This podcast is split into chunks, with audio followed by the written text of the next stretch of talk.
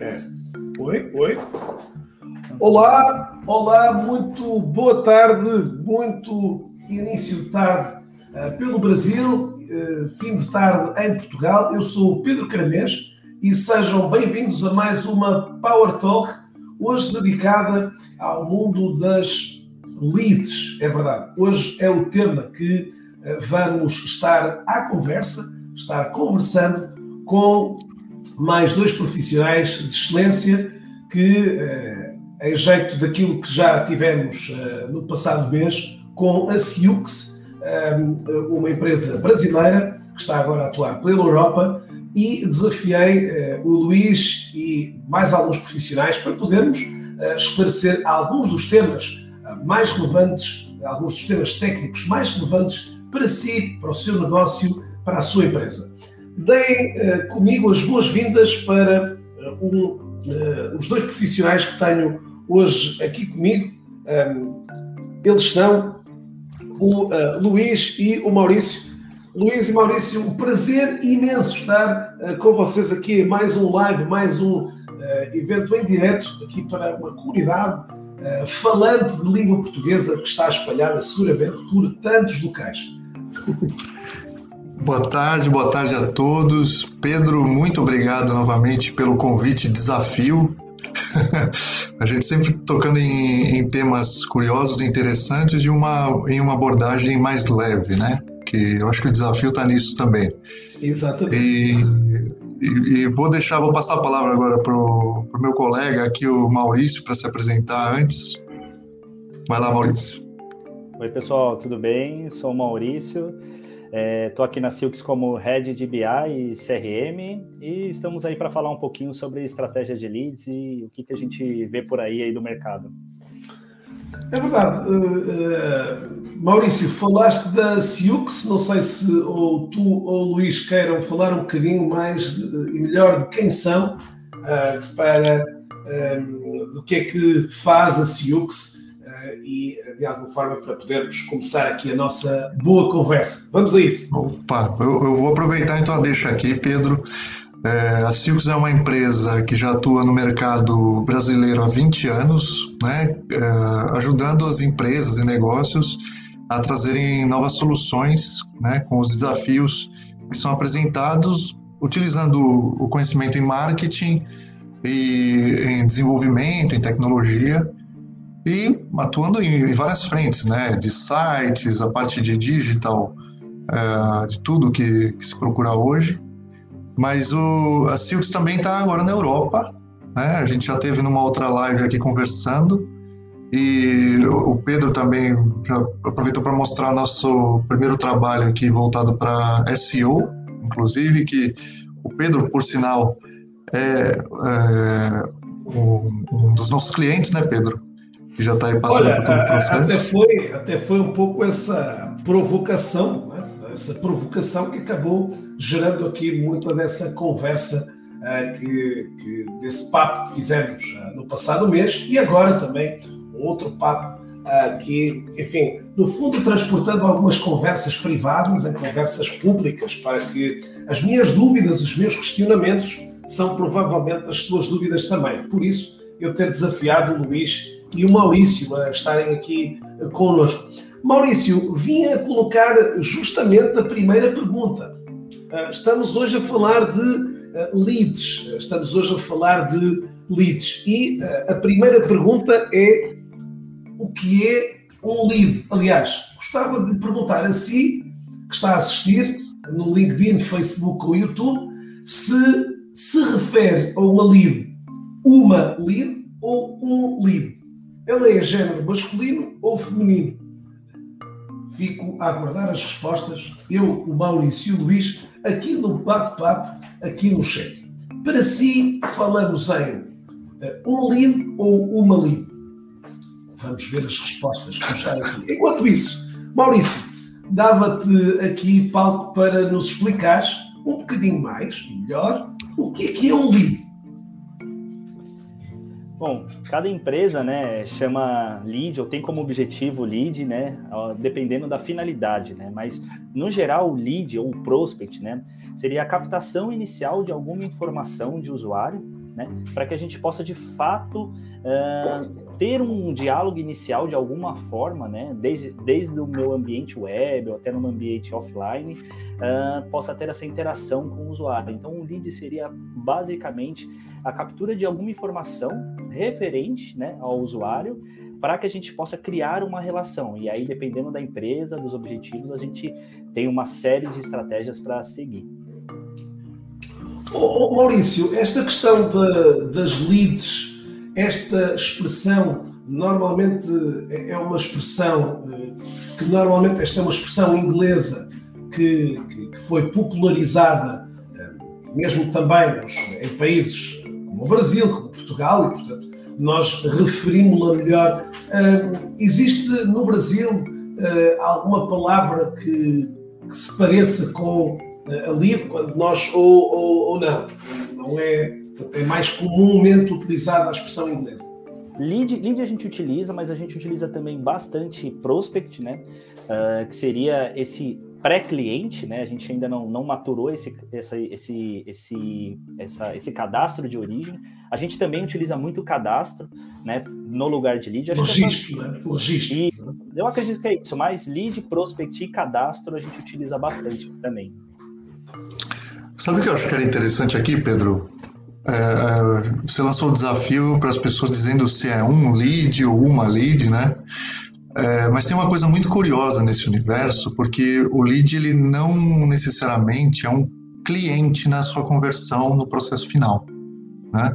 O lead, ele é, como o Maurício disse aqui, é um contato ou alguém que vem e se aproxima por algum meio do, do seu negócio, da sua história ou do seu projeto.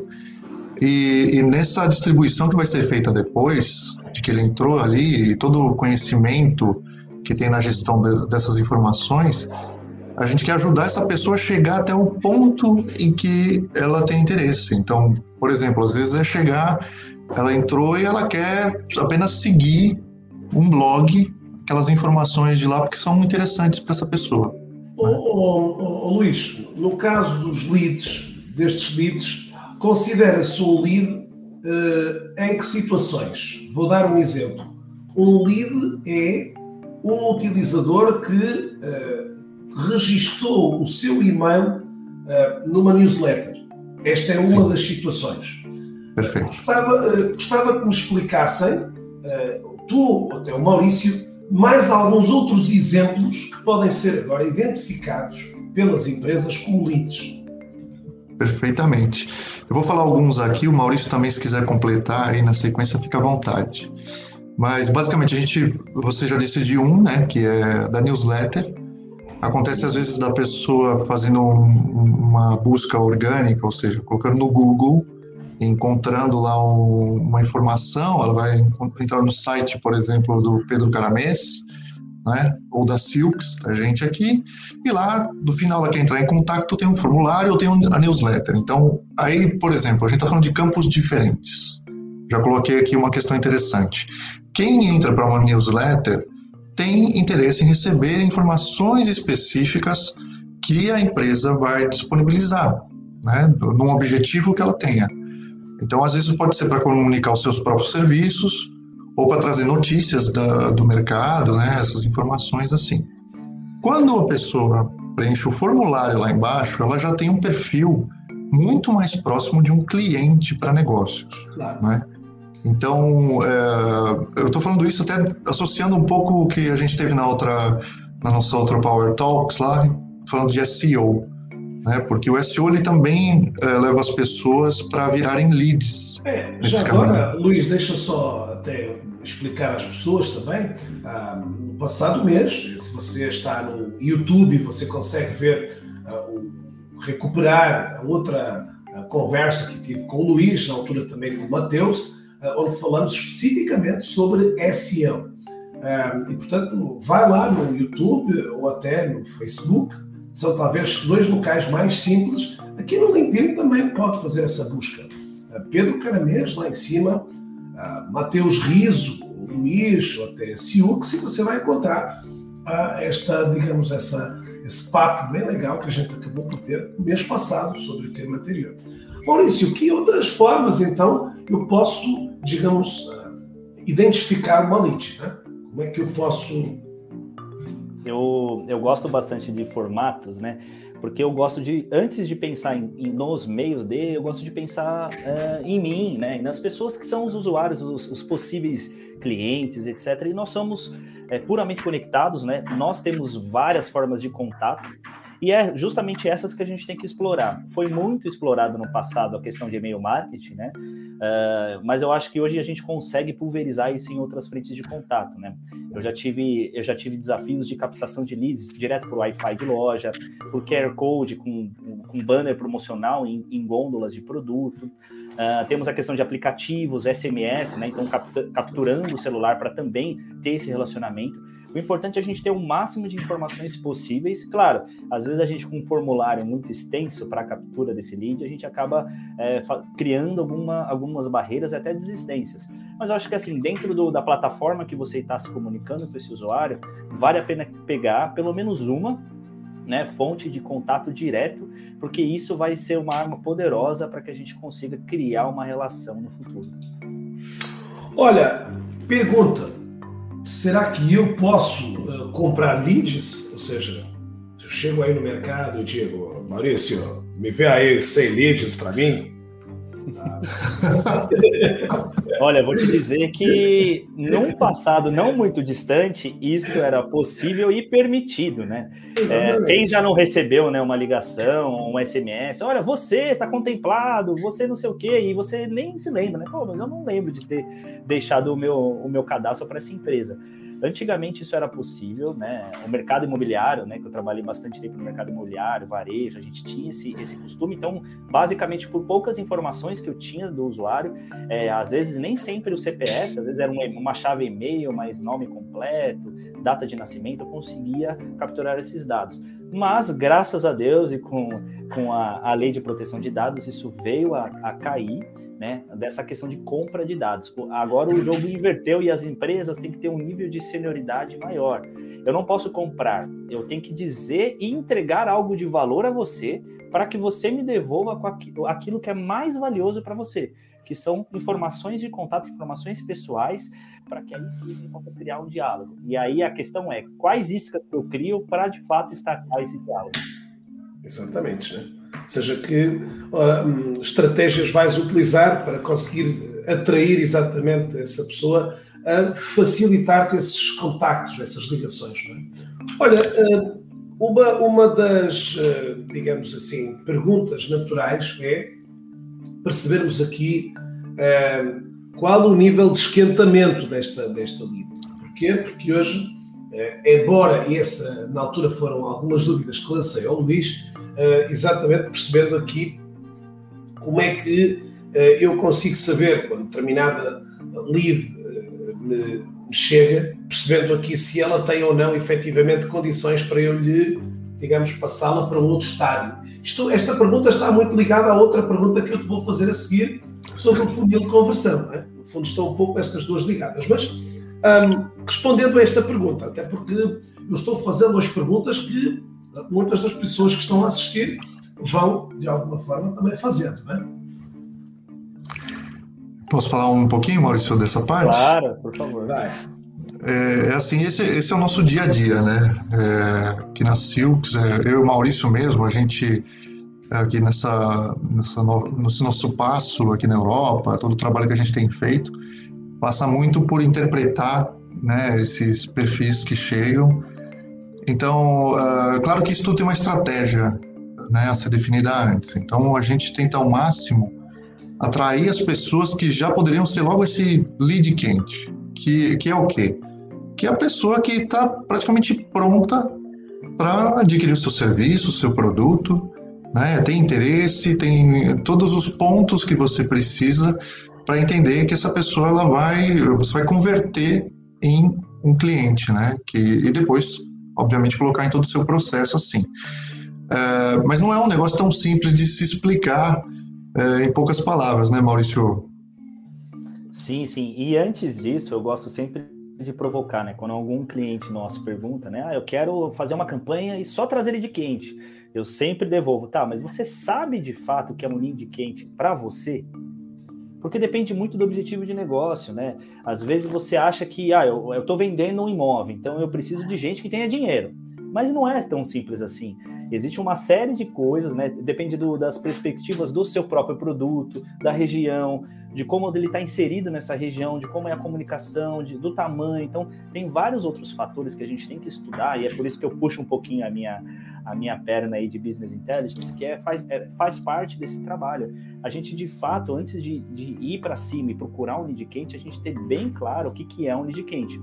Já entendi, já tenho noção para o meu negócio o que, que é um lead quente, ele, ele tem que ter um perfil assim, tem que ser jovem, mais maduro, etc aí sim a gente pode ir e posicionar o nosso conteúdo digital e offline para atrair mais esse público quente. Mas também tem um outro fator que eu vejo muito das pessoas que não são lead quente a princípio e você meio tem que fazer um trabalho de esquentar esse cara.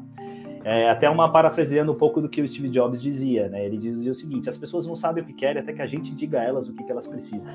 Então, muitas vezes o cara ele tem potencial, ele tem dinheiro, por exemplo, para comprar um imóvel, para adquirir um determinado produto, mas ele não sabe o valor daquele produto. E aí cabe nós, como estrategistas, mostrar esse valor. E aí talvez o cara que era frio ontem começa a ser um cara quente, né, no amanhã. Agora, ô Pedro, é, posso pôr só mais um pontinho disso? Claro, eu acho que é até legal se as pessoas quiserem colocar aqui nos comentários, porque a gente também tem o lado inverso, né? O lead quente que entra e a gente joga um balde de água fria nele por causa de todo o pós, né? Ou, ou, ou seja, todo o trabalho que deveria ser feito de receber, entender esse perfil, saber como conversar com ele, em que momento, né? Sentir, você vai medindo isso. A, a, a realidade é que, por exemplo, as empresas de telefonia pelo menos antes, era um negócio tão estressante a ponto de você falar: Meu Deus, como é que você conseguiu meu contato? É, mas eu não quero isso, eu não quero aquilo. Ah, mas não, mas o senhor ainda não conhece. E fica aquela história, né, Pedro, que a gente fica um tempão. É, hoje eu sei que isso mudou até bastante, pelo menos para nós aqui em Portugal, né? E até o RGPD ajudou.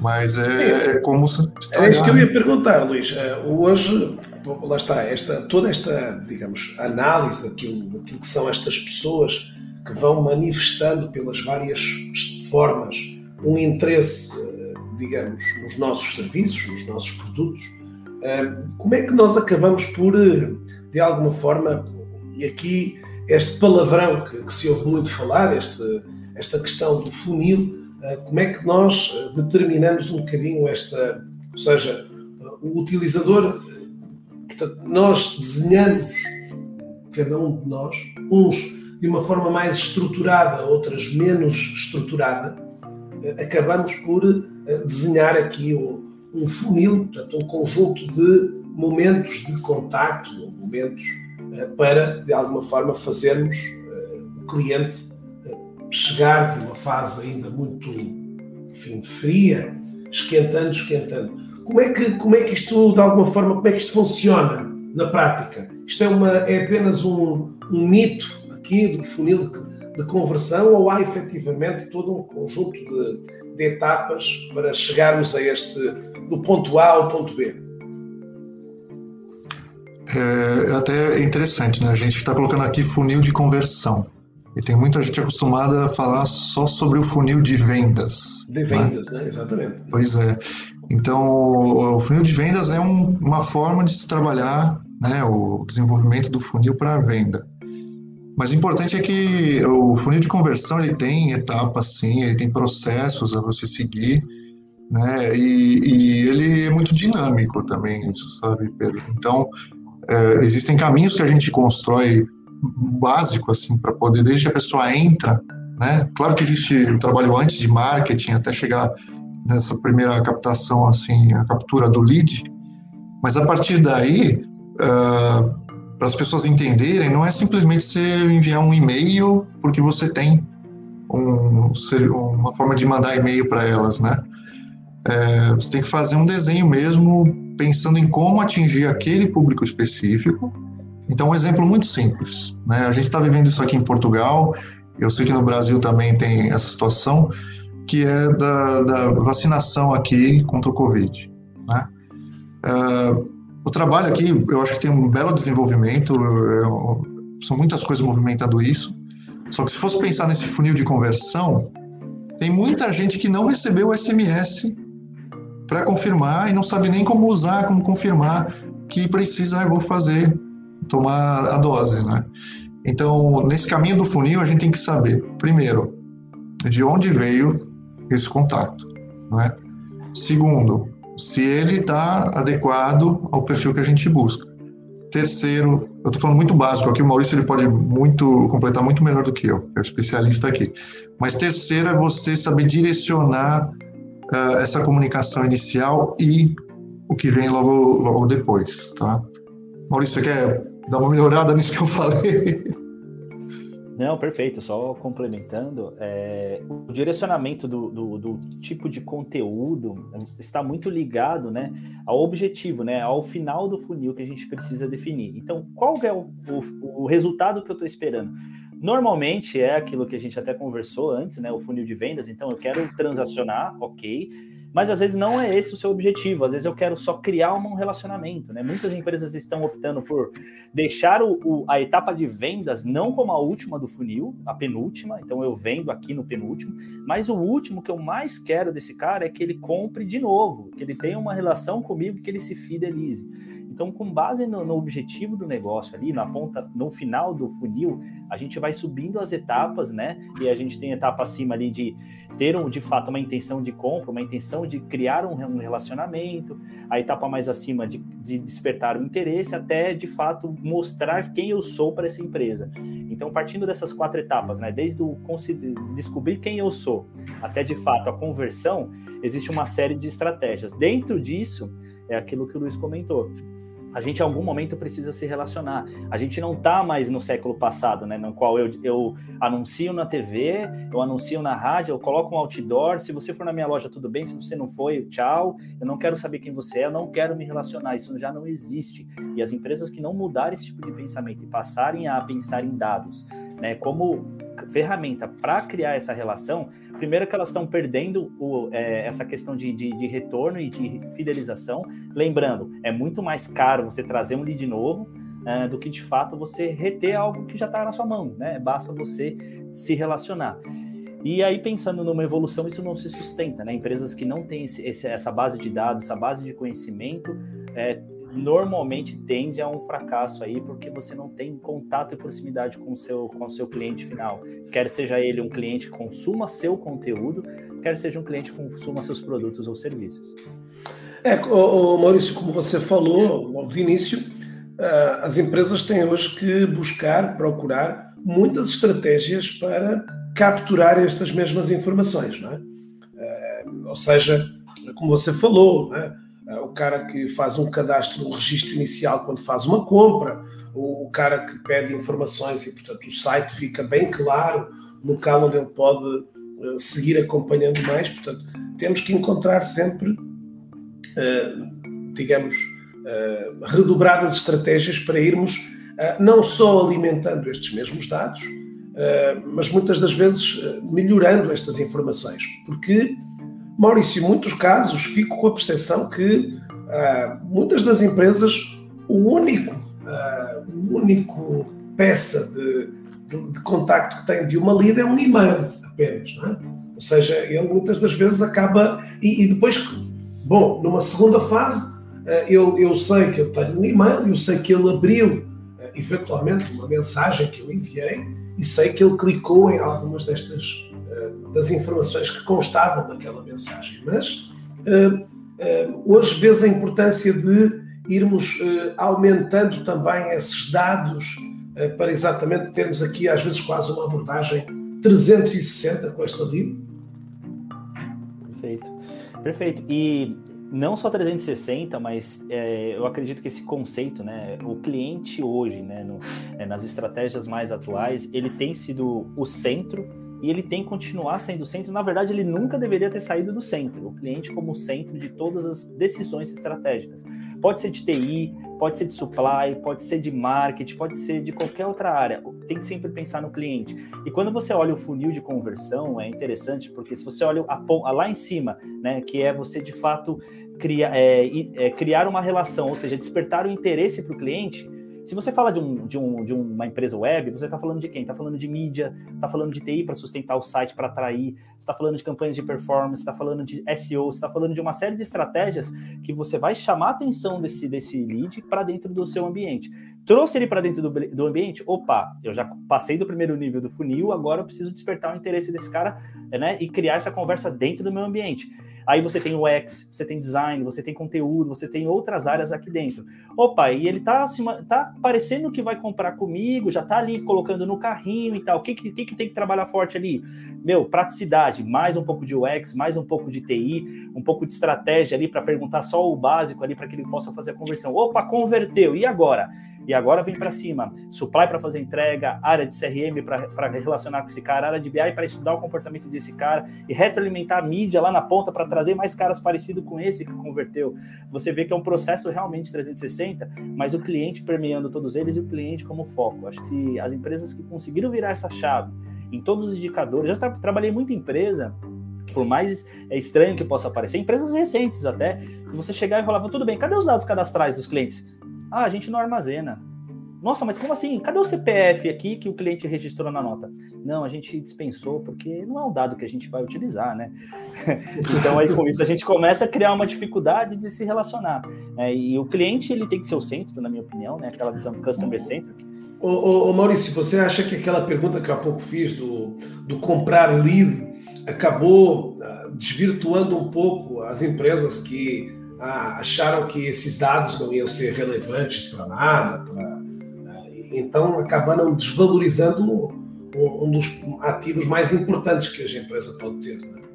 Sim, sim, é, tem, tem, tem empresas, e tem empresas que infelizmente continuam executando esse tipo de processo, que não tem um mínimo ali, um, um, e a gente chama de, né, de, de um cleansing básico ali nas informações cadastrais, para só arrumar, por exemplo, se o cara colocou dois arrobas no e-mail, só dar uma ajustada, se é um gmail.com, e o cara colocou BR, tira o, BR, traz para dentro da base com dados qualificados, né?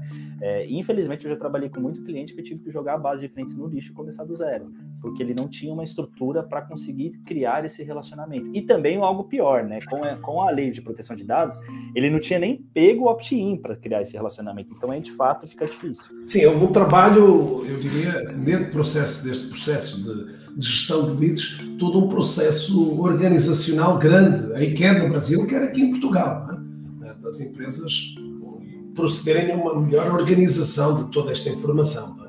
Ah, ah, você acha, Maurício, que, enfim, há hoje um, um leque muito alargado de ferramentas para fazer todo este trabalho, um, é? e que, mas um, para si, Maurício, você acha que o, todas essas ferramentas com toda a tecnicidade, toda a complexidade das mesmas, acabam sendo ainda obstáculos grandes para, para uma empresa, ah, digamos, implementar uma estratégia de gestão de, de leads ou não?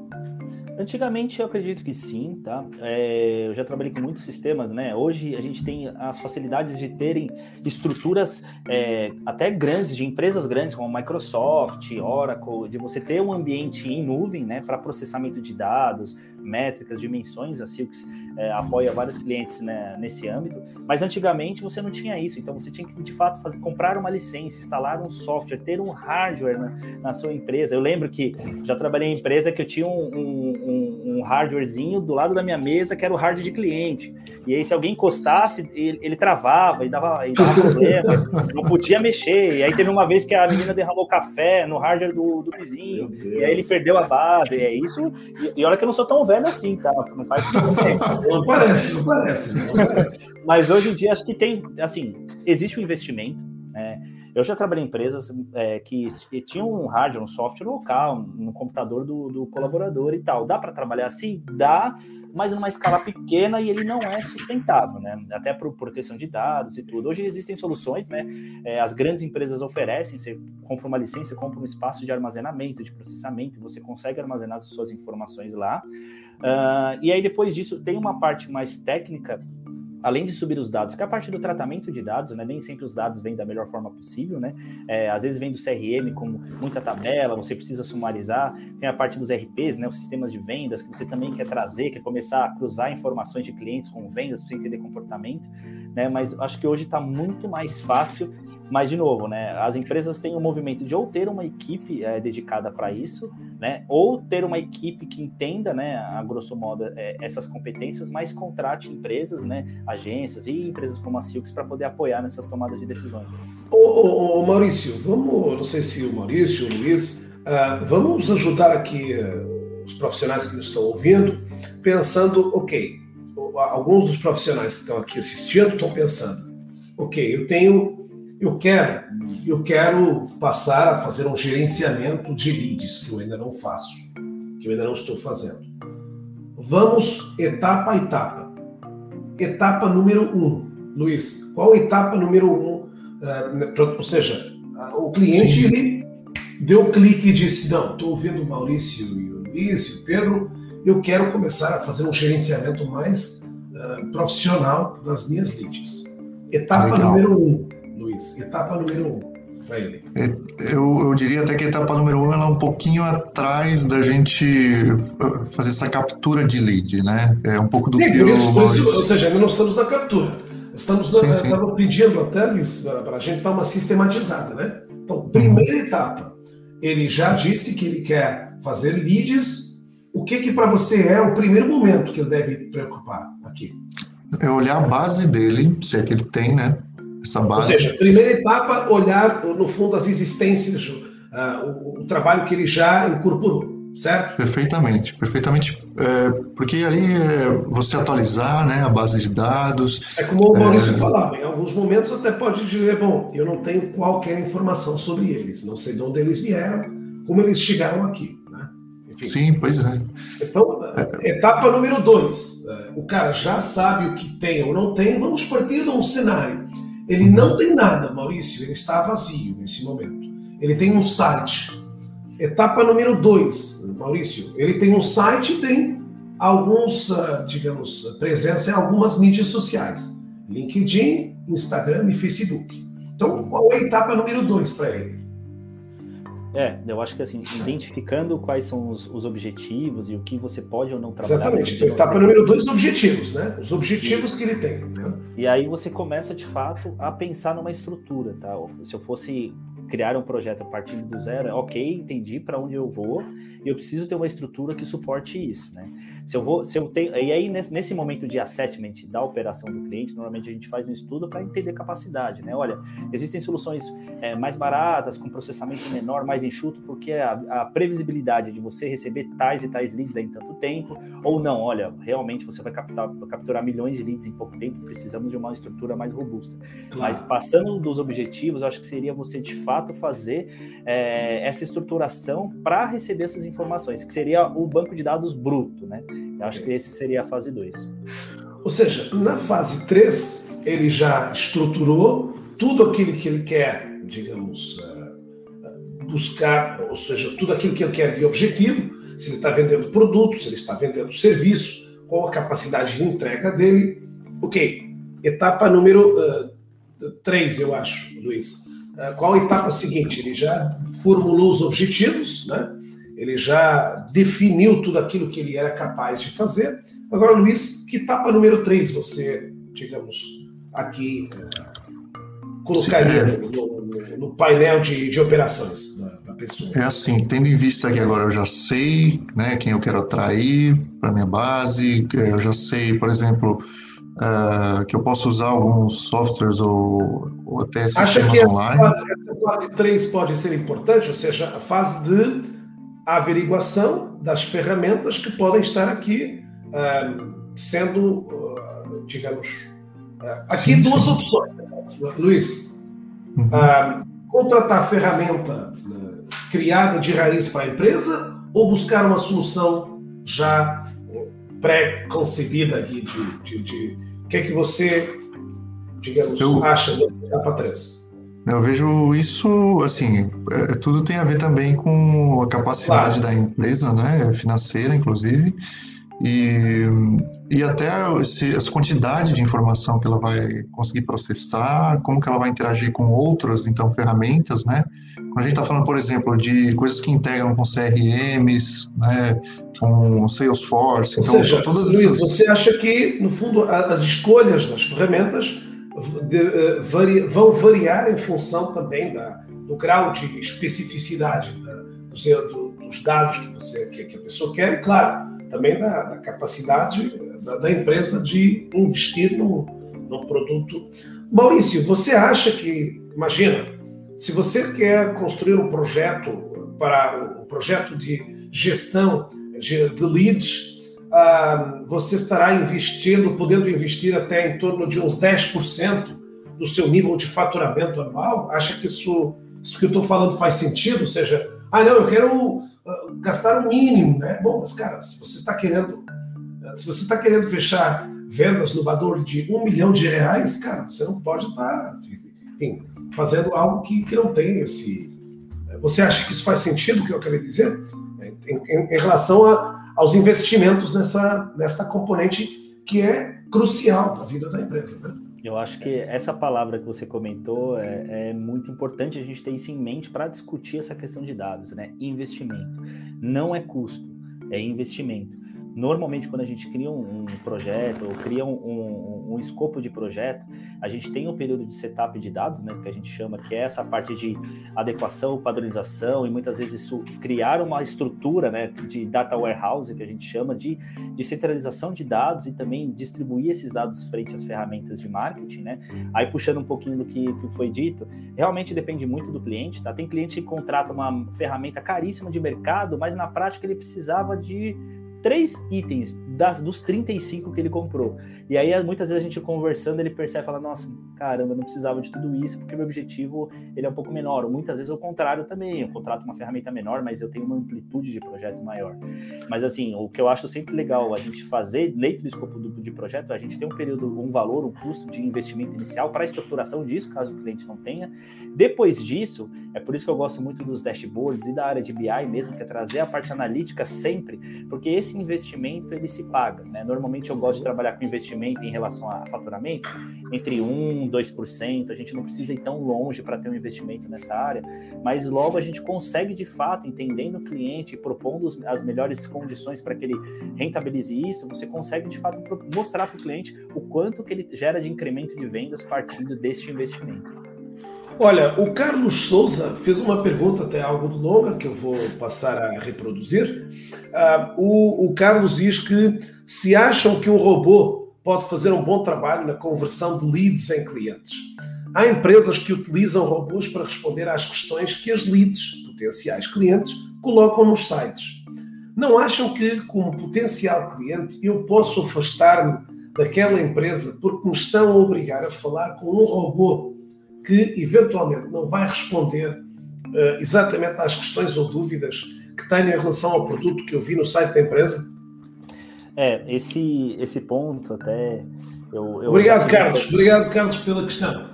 Não, é uma excelente questão e eu, eu já tive alguns desafios parecidos. O que acontece por trás é o seguinte: é, antigamente, antes do robô existir, a gente contratava o quê? PAs de atendimento, posições de atendimento caríssimas. No Brasil, ainda com tributação e tudo, sobe muito mais esse valor. Então, o que, que basicamente tem por trás do robô? Eu já fiz muito trabalho de segmentação, de árvore de segmentação para bot como esses. O que eles fazem? Eles identificam você na origem, então eles pedem algumas informações. Né? As empresas que já têm essa estrutura já bem arquitetada, o que, que ela faz? Ela, com base nas poucas informações que ela tem, ela direciona você com base no seu grau de lead quente, né? Que é aquela nossa conversa lá atrás. Então, se você entrou, bateu na base e viu que não é um lead tão quente assim, muito provavelmente você vai falar com o robô por um bom tempo. Porque eu não quero, né, eu como empresa, gastar um valor adicional para ter alguém dedicado a te atender. Porque isso é muito mais caro do que o robô falando com você. E muitas vezes também, não só o seu perfil é frio, mas o tipo de pergunta que você está me fazendo inicialmente, um, um robô pode é, realmente devolver. Vou dar um exemplo. na, na nas, na maioria das empresas que eu atuei e em projetos de CRM, mais de 70% das perguntas feitas no call center eram, eram perguntas de endereço de loja e telefone. Isso um robô pode te responder. Então, muito provavelmente, dependendo da sua pergunta, da sua entrada inicial, você caia ali numa regra de segmentação que faz sentido. Mas também, né, obviamente, às vezes você está com um problemaço, às vezes você quer perguntar um detalhe técnico do produto e o robô ali fica te enrolando. Aí eu acho que é falta da empresa mesmo de ter entendido que você tem uma necessidade de fora ali dos 30%, né? E que você precisa de fato ter um atendimento especial. Mas muitas vezes bate na entrada do lead. Se você na entrada do lead o negócio é bem complexo, ou você já é um cliente e você foi direcionado para um robô, pode ser sim por segmentação, tá? Você pode ter sido classificado como um cliente frio ou um quente logo de saída. O, o, o Luiz, o, o, Maurício, dentro dessa, como você falou, dentro dessa ferramenta, vamos partir do, novamente do pressuposto de uma empresa aqui que esteja, um empresário que esteja seguindo, onde você falou há pouco até, bom, ele está precisando apenas de três ou quatro elementos para, digamos, contratualizar o seu programa, o seu, a sua ferramenta de gestão de leads. Qual é para você, Maurício, quais são para você alguns dos eh, elementos mais importantes que um, uma dessas ferramentas, que embora também acredito aqui, Maurício, que não há a ferramenta única para tudo, né? Ou seja, há um combinado de, de ferramentas que acabam atuando para esse apoio. É verdade sim ou não? Duas perguntas que eu fiz para você. Sim, sim. Você diz quais os elementos e, e na... Sim, quais os elementos que você considera mais importantes na sua ótica, obviamente, com a sua experiência. Que elementos é, hoje um cara diz, oh, bom, para selecionar uma ferramenta de CRM que ou de gestão de leads, que elementos você considera mais importantes, se a gente puder enumerar alguns, obviamente, né? Ah, perfeito, perfeito. Eu, eu, assim, eu vou citar duas, aí eu vou deixar duas com o Luiz aí. Eu acho Boa. que a primeira delas é segurança. Uh, eu acho que a, a, empresa tem que ser uma empresa de nome. Eu acho que não, por mais que seja uma empresa nacional, não tem problema nenhum, mas tem que ser uma empresa que se preocupa com essa questão de segurança, tenha backup, tenha log, a gente consiga ter facilmente acessos é, caso tenha alguma invasão ou até algum cliente mal intencionado, né? Algum cliente clica e a gente consiga ver esse histórico de maneira rápida, né? E dê esse suporte é, tanto de atendimento caso tenha alguma inconsistência no sistema. Acho que essa questão de segurança e puxando um pouquinho para essa questão de suporte é muito muito importante. Eu já deixei de contratar ferramentas porque eu precisava de um suporte 24 horas e o suporte era só de segunda a sexta, ou você percebia que o, que o papo inicial, o time técnico, não era tão técnico assim. Então, eu acho que essas duas partes, é, segurança pensando um pouquinho em lei de proteção de dados, certo. e essa questão de, de suporte também eu acho muito importante. Beleza. Então, Luiz, vou, posso. Claro. Isso, vou aproveitar para pôr é, pontos aqui que também acho bem interessantes. É, quando a gente fala hoje de user experience, né, a gente também fala de como essas ferramentas elas uh, conseguem fazer você passar por todo esse processo. Então, você pode às vezes contratar um serviço online que tenha tudo isso que o Maurício falou, mas na hora de utilizar, ela não é um user friendly, né? Então, ela precisa de um desenvolvedor ou de uma pessoa que mexa com base de dados para poder interpretar aquilo e fazer conexões. Então, uh, é muito importante que essas soluções que a pessoa estiver procurando sejam fáceis de usar e de, de entender, uh, até para analisar os dados, né? O Maurício já comentou, é importante a gente poder olhar esses dados, ter um, cruzar informações, então também ter essa capacidade. E por fim, uh, eu acho muito importante essa parte de integração, né? Porque como você vai, depois que o dado entrou, é como que você vai continuar esse processo. Então, uh, quantas frentes você pode abrir a partir daí, né? Ah, quero comunicar com a pessoa por WhatsApp, eu quero mandar newsletter, uh, ah, SMS, não sei, enfim, tem diversas maneiras de você continuar esse processo entendendo as fases. Então, acho que esses pontos Ô, Luiz, é, pontos eu acho fundamentais e super interessantes também de, de agregar aqui nessas escolhas, né? Ô, ô, ô, Luiz, entendendo aqui uma estratégia mínima viável, porque hoje, olhando isso, as pessoas começam a ouvir o Maurício e você e dizem: putz, caraca, eu não vou conseguir, né? Eu, uh, meu Deus, isso aqui não. Jesus, e agora? O cara. Vamos descomplicar. Né? Vamos descomplicar. Luiz, vamos, vamos pensar aqui no modelo mínimo viável. No Perfeito. caso, a newsletter, ok? Uhum. Então, eu tenho uma caixinha no meu site que tem um espaço de newsletter. A pessoa cadastrou o seu e-mail. E agora? E agora, Luiz? O que é que pode a pessoa hoje fazer? Vamos, vamos tentar simplificar o processo. Aliás, eh, obviamente, como você falou, algumas ferramentas ajudam essa, esse, digamos, esse, essa jornada, né? Mas vamos sim, sim. mostrar para as pessoas assim, na, digamos, como pode ser um exemplo, né? Ou seja, a pessoa se cadastrou no site. Ponto 1. Um. Vai, segue a jornada. O bilhete é com você. Vai. É, eu, eu acho que até vou deixar, se o Maurício tiver vontade para falar desse ponto, que como está muito no dia a dia dele também, acho que vamos ver. Daí eu, eu talvez interaja aqui, Maurício. Tá vamos tá ver aí. Não, tranquilo. Acho que assim, pensando que é, eu não tenha ainda maturidade, ou ainda não convenci, né? Porque a gente tem esse processo de convencimento também com, com base nas outras áreas ou aprovações. Então, claro. não convenci ainda os meus superiores de que eu preciso de uma ferramenta, por mais que seja, tem várias soluções aí com valor é, baixo, né? É, mas eu preciso mostrar valor a isso. Acho que primeiro ponto, né? Essa, essa captura de dados é importante. Segundo ponto, a gente definir o tipo de conteúdo, né? A ser divulgado ou propagado, né?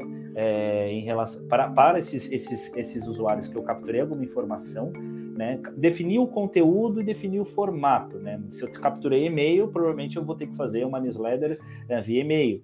Se eu okay. capturei um celular, exatamente. vou então, fazer no via caso, celular. Maurício, exatamente, no caso, Maurício. Então a gente acabou fazendo, o cara se cadastrou. Nesse momento aqui, ah, o que que para você é ou pode ser uma solução? Ou seja, ah, você vai enviar uma mensagem por e-mail para a pessoa, né? Isso pode, como você, como você estruturaria? Um exemplo, né? Então, eu, a pessoa se cadastrou no meu site e ele vai receber uma mensagem. Ah, esse processo pode estar automatizado? Estou fazendo Sim. pergunta de empresário que esteja assistindo entendeu? Sim, sim. Hoje em dia, né, até no próprio, no próprio e-mail, nossa, nossa ferramenta de e-mail, quer seja um Outlook ou um parecido, a gente já consegue configurar, é, caso a gente crie, né, um processo só de redirecionamento, né, pingou na caixa de entrada, se vier da origem tal, eu já consigo ter um template já salvo no meu próprio Outlook para fazer esse disparo. O que a gente sempre gosta é façam boas-vindas, né? Um e-mail de boas-vindas e rápido, né? Não deixe para depois, não deixe para semana que vem. Semana que vem ele nem vai lembrar que você existe. Faça hoje um e-mail de boas-vindas contando quem você é, quais são os objetivos dessa relação, apresente o que você já tem de melhor nessa saída de contato e aí, com isso, o que eu gosto sempre de fazer é de capturar algumas informações a mais, caso eu não tenha tido essa oportunidade no passado. Qual o interesse dessa, dessa, desse, desse lead que foi adquirido, né? O que, que ele pretende, qual o conteúdo ele quer consumir comigo. Depois desse e-mail de boas-vindas. É isso que eu ia perguntar, Maurício. Deixa eu só dizer. Então, você enviou a primeira mensagem. De um lado tem o cara que abriu, do outro tem o cara que não abriu. Certo? Uh, essa estrutura que a gente está agora, que eu estou começando a criar aqui, ela também faz sentido nesse processo, né? Perfeito. Vamos ver do lado esquerdo. O cara não abriu a mensagem de boas-vindas. O que, que eu faço aqui? Ele morreu ali? Não, não. Muito pelo contrário. Lead, lead capturado é que nem é que nem filho que está rebelde. Você insiste, insiste, é, você dá bronca, põe de castigo, mas você insiste, não desiste dele, não. É, o que normalmente a gente faz é, se a gente não tem segmentação, a gente puramente faz um, um redisparo, a gente chama de repique, ou seja, uma, tentativa, uma segunda tentativa de boas-vindas. Caso a gente não consiga também, a gente tenta outros meios de contato ou outras abordagens. O que normalmente eu gosto de fazer é mixar canais, então, ok, ele não está abrindo e-mail, às vezes ele não é um cara de e-mail mesmo, mas ele pode ser um cara de celular, ele pode ser um cara de push. Na mão é um pouco complicado fazer isso, mas algumas ferramentas que existem no mercado a gente consegue fazer isso de maneira rápida. Uma coisa que eu faria, não abriu, testar outros canais. Ou ainda dentro do mesmo canal, uma abordagem diferente. Então, se você mandou um e-mail de boas-vindas mais formal, coloca um ícone, dá uma descontraída e tal. O cara, clic... o cara abriu o e-mail, mas você queria que ele clicasse e fosse para o seu site, ele não fez muda um pouco o layout, trabalha um pouco mais com layouts diferentes, testa a questão de gênero, a questão de idade, a questão de região. Você pode se, se surpreender aí com diferentes tipos de comportamento. Agora, se você já tem uma segmentação por trás, você já tem um estudo por trás, Aí é aquela questão que até eu, eu brinco bastante com o pessoal. Se o cara não abriu, mas ele é um cliente mega em potencial, um lead quente, Aí esse cara você vai tentar duas, três, quatro vezes, você vai ligar para ele, você vai na casa dele. Agora, se ele não for um cliente em potencial, você tenta ali outras soluções, mas você encerra por ali também para não gerar mais custo, né, por tentativas. É, tem, viu, Pedro? Vamos na aba, Luiz, vai Sim. você aí na aba, na aba da, da, da, direita, né? Ou seja, o cara já abriu, né? Uhum. você tem essas ferramentas que a gente está falando, elas têm forma da gente saber, olha, Uh, desses 100 pessoas que abriram a minha nota de boas-vindas, de boas-vindas, uhum. X clicaram. Né? Então, ou seja, Sim. tem o cara que abriu e o cara que abriu clicou. Né? Uhum. Ou seja, há todo um, um, cerimonial diferente de cada uma destes casos, correto? Correto, correto. E, inclusive, é, é um processo muito importante porque vamos dizer que a gente não consegue. A pessoa até abriu, né? Como você disse, a gente está nesse caminho já e, mas ela talvez não clicou num ponto que a gente queria ou não preencheu direito os dados que faltam, um exemplo, né? Então, o que acontece? Se essa pessoa de novo clicou, você vê que ela teve várias aberturas né, do, do e-mail. A gente sabe que essa pessoa provavelmente está interessada em acompanhar aquilo mais, mas tem alguma dúvida. Então, é, a gente começa a filtrar os comportamentos disso de abertura, né, e como isso vai ser a partir daí. O Maurício colocou várias frentes que a gente pode trabalhar, mas aí eu vou falar do meu lado aqui, que já é o, o, o head de negócios, né?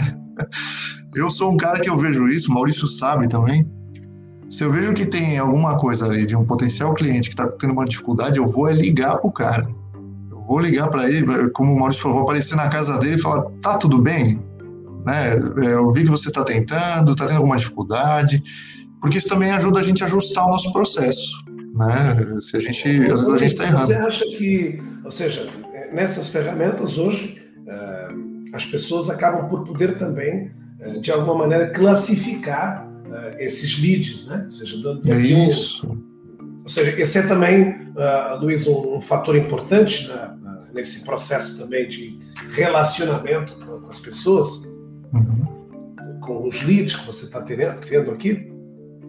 Sim, é, eu, eu, eu, vejo até como um dos mais importantes, né?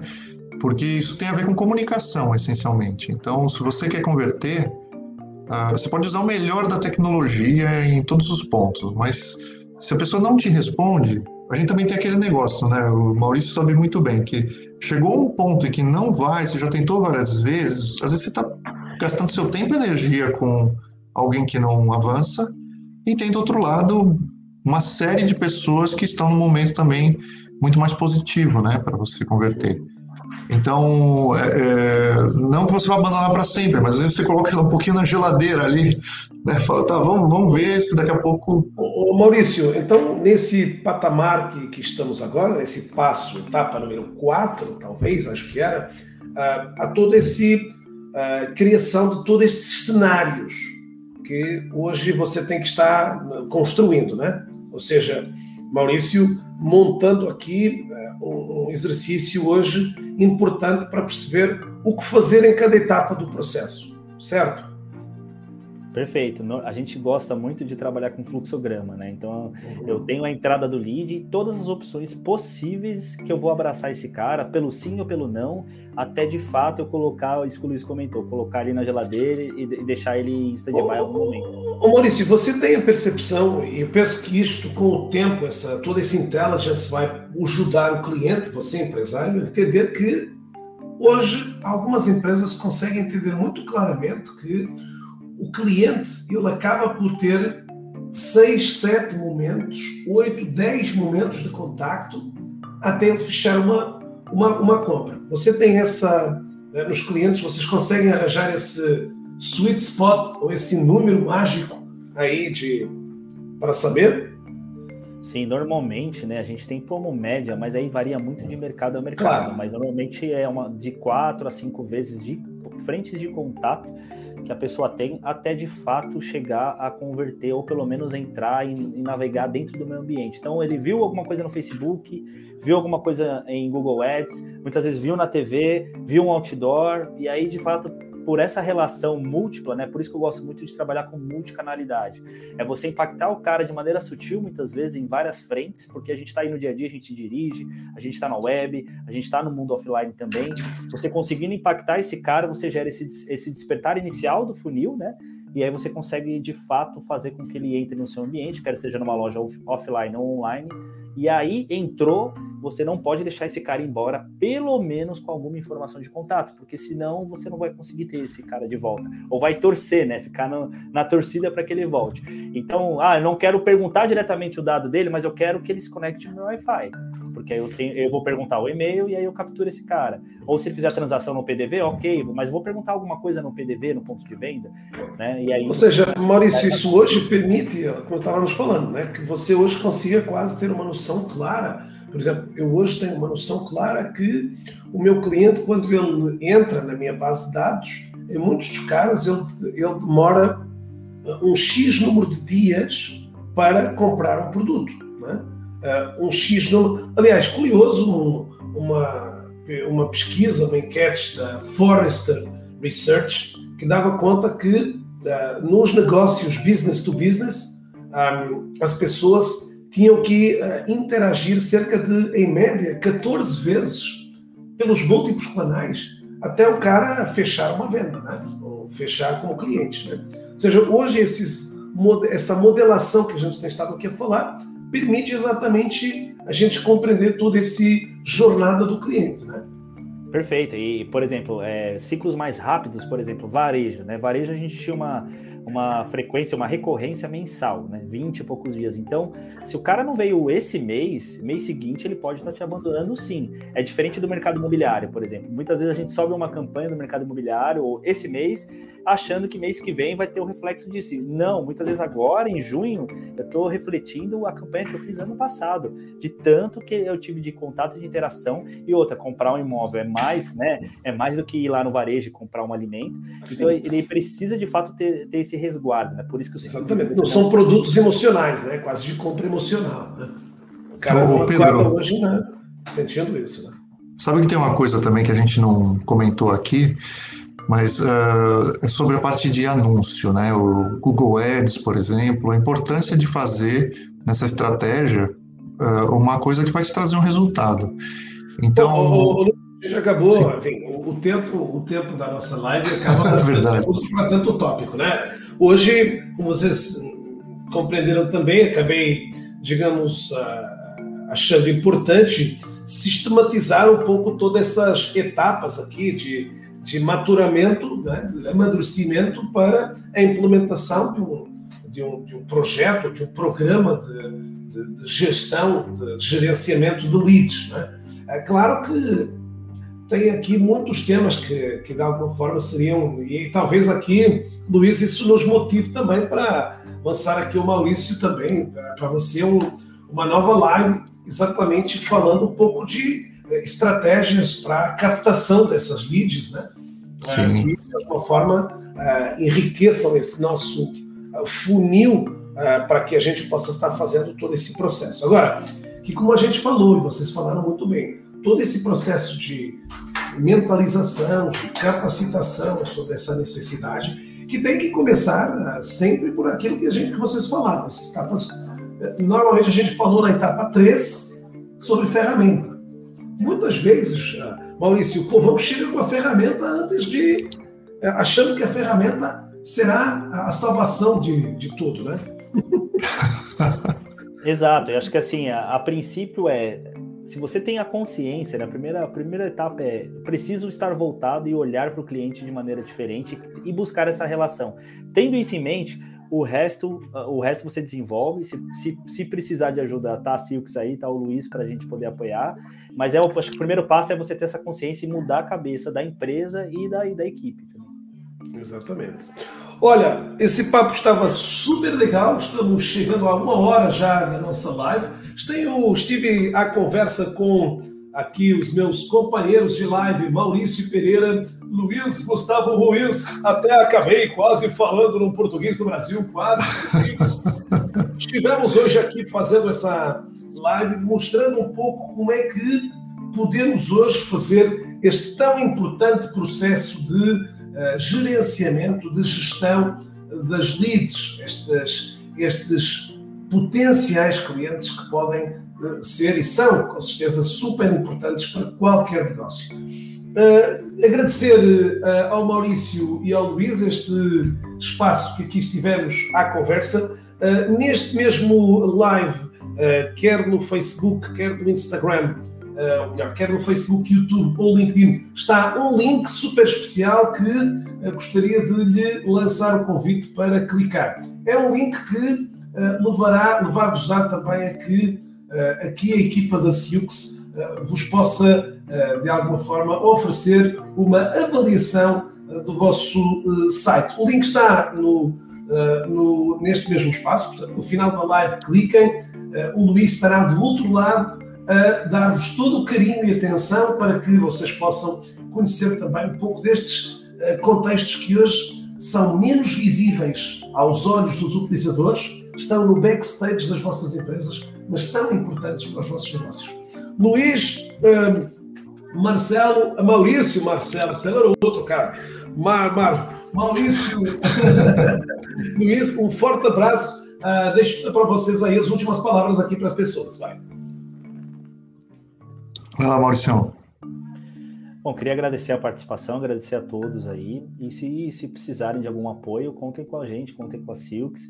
É, não é vergonha nenhum é, é, ter essas dúvidas, dificuldades nesse processo.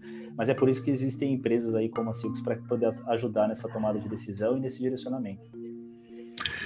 É, eu também agradeço a todos que participaram, que assistiram, que vão assistir isso depois também. É, eu aqui na Europa, né, ajudando as empresas com a Silks a encontrar esses caminhos. Por favor, contem comigo. Eu sei que tem muita gente nessa live que já até já conversei, com quem eu já conversei, porque também um dos nossos objetivos é dar o apoio as empresas para elas entenderem mais como é que funciona esse, esse processo todo, né? Então, estamos aí. Forte abraço a todos, eh, até breve e voltamos a ver. Até já. Obrigado. Até mais, tchau, tchau.